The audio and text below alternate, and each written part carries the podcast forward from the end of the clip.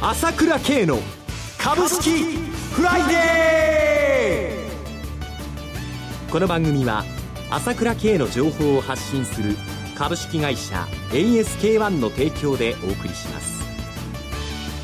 皆さんおはようございます。浜田節子です。朝倉慶の株式フライデー。今日も株式投資をする上で重要となる注目ポイントを取り上げてまいります。パーソナリティは、アセットマネジメント朝倉代表取締役、経済アナリストの朝倉圭さんです。朝倉さん、おはようございます。おはようございます。よろしくお願いいたします。よろしくお願いします。さて、今週のマーケット、朝倉さんはどのようにご覧になっていらっしゃいますでしょうか？そうですね。はい、まあ、今週ね、3日間でね、1100円近くここに来てあげて、はい、特に昨日ですよね。一気に節目抜いてきて、2月2日以来の高値になってきたということで、はい、まあ、やっぱり円相場がこの状態なんで、なかなか上は突き切れないだろう、突き抜けないでが難しいだろうと考えるのが多かったと思うんですけれども、はい、一気に抜いてきましたよね。1万7000円超えとなってまいりましたね、そうですよね。はい、やっぱりこの原動力は外国人買いでしょうけども、はい、特に私が今日見て驚いたのは、やっぱりカロリー比率が32%台まで落ちましたよね。かなり低下してきました。低下しました。はい、あずっと40%を超えていたわけですけれども、はい、まあ32%まで落ちてきたということは、相当昨日は売りの買い戻しは入ってきたかなという感じはしますね。はい。はい、また、買いとしましては、外国人投資家の買いも復活してきているようですが。大きいですね。今日の新聞で出てきましたけどもね、まあ、あの、先々週は320億ってことで、やっと売りが止まったかなというケースだったんですけれども、はい、まあ先週の場合は3800億買ってきたということで、今週はそれ以上の買いになっている可能性がありますので、はい、やっぱり日本の相場、特に日経平均はやっぱり外国人が買うと上がる、はい、外国人が買う売ると下がるっていうパターンがずっと続いてますのでね、まあ、3月いっぱいまで5兆円近く売ったわけですから、ここが変わってきたというところなんですけれども、まあ、それとともに、やはり今までこう S q 向けて仕掛けてきた動きっていうのが2月、4月あったんだけども、今度は5月は逆に上げてくる可能性もありますね。とにかく S q に向けて動かすというものは主体としてずっと外国人の中にはあるんじゃないかなという気がしてますね。はい。それでは CM を挟んで朝倉さんに詳しく伺ってまいります。朝倉慶が発信する情報は株式会社 ASK-1 にお任せ。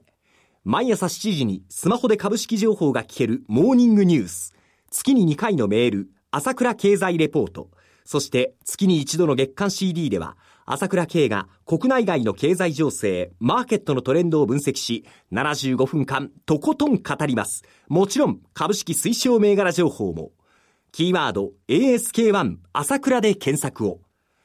株式会社 ASK1 は、証券取引、金銭、有価証券の予託、貸付行為は行っておりません。また、情報提供する金融商品のお取引では、相場変動などにより損失を生じる恐れがあります。さて、買い戻しの動きが見えてまいりました東京株式市場ですが、やはり朝倉さん、これ世界的な株高の動きの流れも受けているということでしょうか？大きいですね。はいえー、やっぱりその12月にアメリカが金利を引き上げてからね、ぱり今年の1月、ああいうことになって、年初から大変なことになってしまいましたんでね、はい、結局、まあ、それが一番アメリカが金利を引き上げたことが大きいということの、まあ、いわゆる悲鳴が出たというのが今年の相場でしたから、はいそれを2月になって、まあ、慎重にね、えー、今度は徐々に徐々に FRB がスタンス変えてきて、まあ、利上げ慎重に行うよということが、まあ、はっきりしてきたという流れの中で、まあ、世界的な相場がすべて変わってきていると。いうのが今の実情ではありますよね。ドルが下がれば自然に原油だってね、ドル、ドルで見てるわけだから高くなるわけだし、それからまあ、その、中国なんかも資本流出も少なくなってくるということで、まあ、その辺でまあ、アメリカだってね、今1万8300ド、あ、1万8350ドルが高値です。史上最高値ですから、まあ、昨日1万8100ドルぐらいまで行ってたわけですから、今日下がってますけどね。はい、あともうちょっとで史上最高値というところですからね。はい、えー、まあ、ドイツもね、あの、どんどんどんどん年初来高値を取ってるということですから、やっぱり日本株が出遅れてきたというのは自然にあって、こういう流れになってきてるというのはあると思いますね。はい。えー、しかしながら大まかに、あの決めてるのはやっぱり原油価格が大きいという部分はありますよね。はい、えー、ニューヨーク原油も5か月ぶりの高値になってきまして。はいはいはい。はい振り返ってみると、やはり、まあ、アベノミクスが始まって2012年の11月でしたけどもね、まだ8600円でしたけどもね、日経平均。からまあ、昨年の6月の2万800円台ですか、はい、ここまでまあ2.4倍になったわけですけれども、その後やっぱりこの流れが途絶えたっていうのは昨年の8月なわけですよ。はい、えー、6月頃からちょっとおかしくなり、えー、8月から急速に売られたんだから、これはやっぱり売ったっていうのはオイルマネーですからね、はい、えー、日本のファンダメンタルズが悪くなった云々というよりも、オイル側の事情によってですね、オイルマ、あのサウジはじめとしてですね、非常に現金が必要になったということで、これで今まで持ってた株を売り始めたという第一弾が8月9月に出て、あのような大きな下げになったわけで、はい、今年もですね、やっぱりその年初からまた、あまあ、サウジとイランがおかしくなっちゃったり、それから原油がおかしいという中で、また売ってきたということがあるわけで、はい、ぱり原油の値段、それオイルマネーの状況というのと、やっぱり相場がリンクしてるっていうことはあるわけですよね。はい、で、私の見るところでは、この相場は日本の相場を動かしてるっていうのは、やはりオイルマネーの流れを知るヘッジファンドがあ主力になって日本の相場を S q に向けて動かしてるなという感じを抱いてますね。はい、えー、ですから1月から下がったのは2月に大幅に下げさせると。から4月も S q に向けて大幅に下げさせる。ともども S q の日ですよね、安かったのはね。はい、えー、ここの流れをですね、オイルマネーの実需の売り買いを操作しながらですね、はい、いっぺんに売り出すということで S q に向けて大儲けするとい。うことで、日本市場をですね、おもちゃにしてるなというイメージを抱いています。はい、で、昨日の取引で非常に私が注目したのは、1万9000のコールオプションがだいぶ買われてたわけですけれどもね、はい、えー、やっぱりですね、コールオプションを買って、今度は4月から外国人買い越しになってきましたので、先物もですね。そうですね、はい、変動率を上げるという意味では、5月13日の S q に向けて、今度は買い上がるということもあり得るなという感じがします。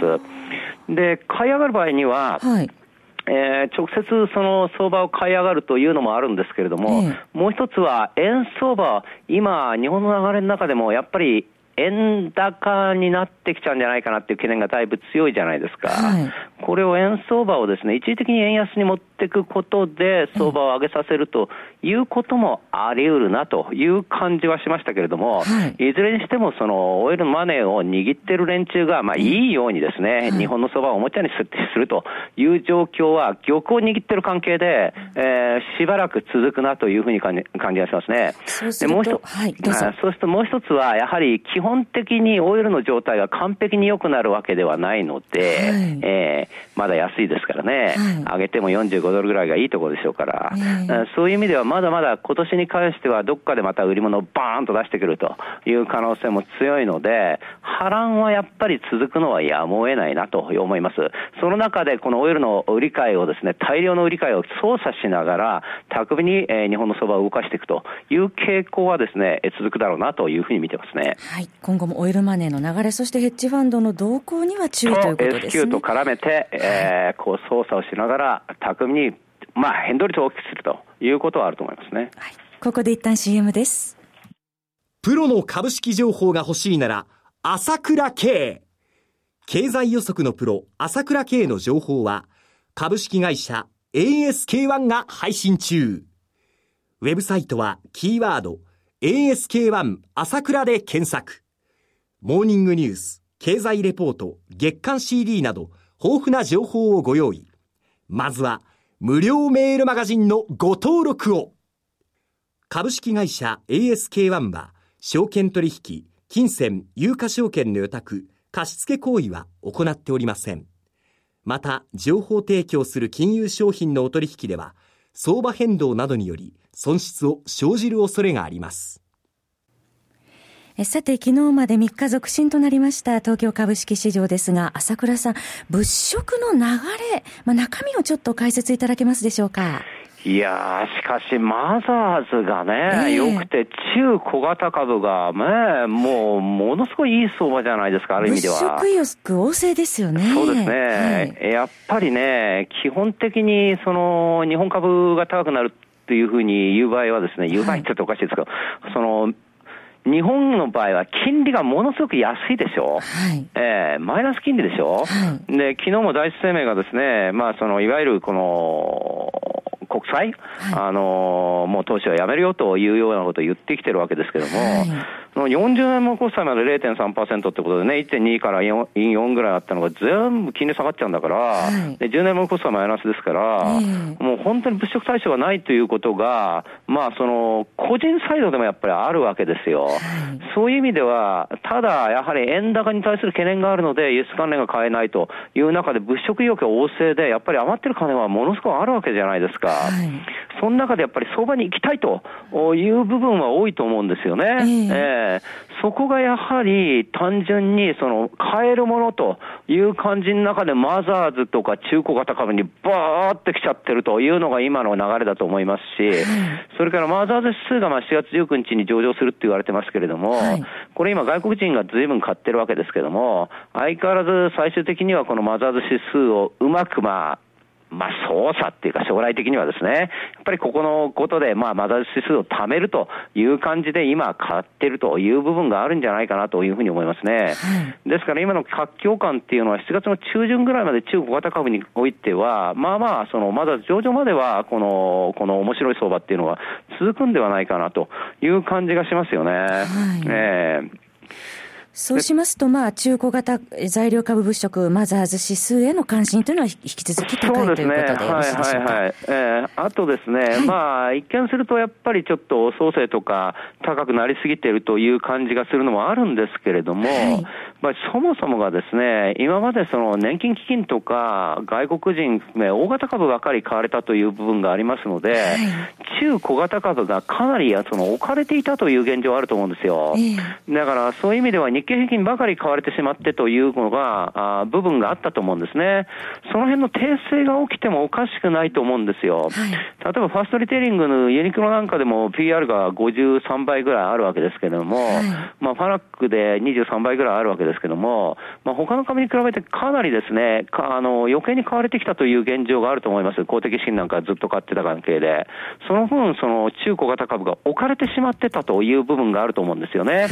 まあ今回マザーズが買われて、確かにバイオは買われてるんだけど、それ以外に非常に割安な株が次から次へと物色されていくという流れが起こっていて、これはですね、まだ続くんではないかなと思うんで、この流れは乗っていっていいんじゃないかと思いますね。はい。そろそろ番組もお時間が迫ってまいりました。お話は、アセットマネジメント朝倉代表取締役、経済アナリストの朝倉圭さんでした。私、朝倉圭が代表を務めます ASK1 では、私がとことん調査して分析した経済情報や株式をご紹介しています。ASK1 朝倉で検索して、ウェブサイトからメールマガジンを登録していただければ、様々な情報をお知らせします。日々の株式投資の有益な情報は ASK1 から受け取ってくださいね。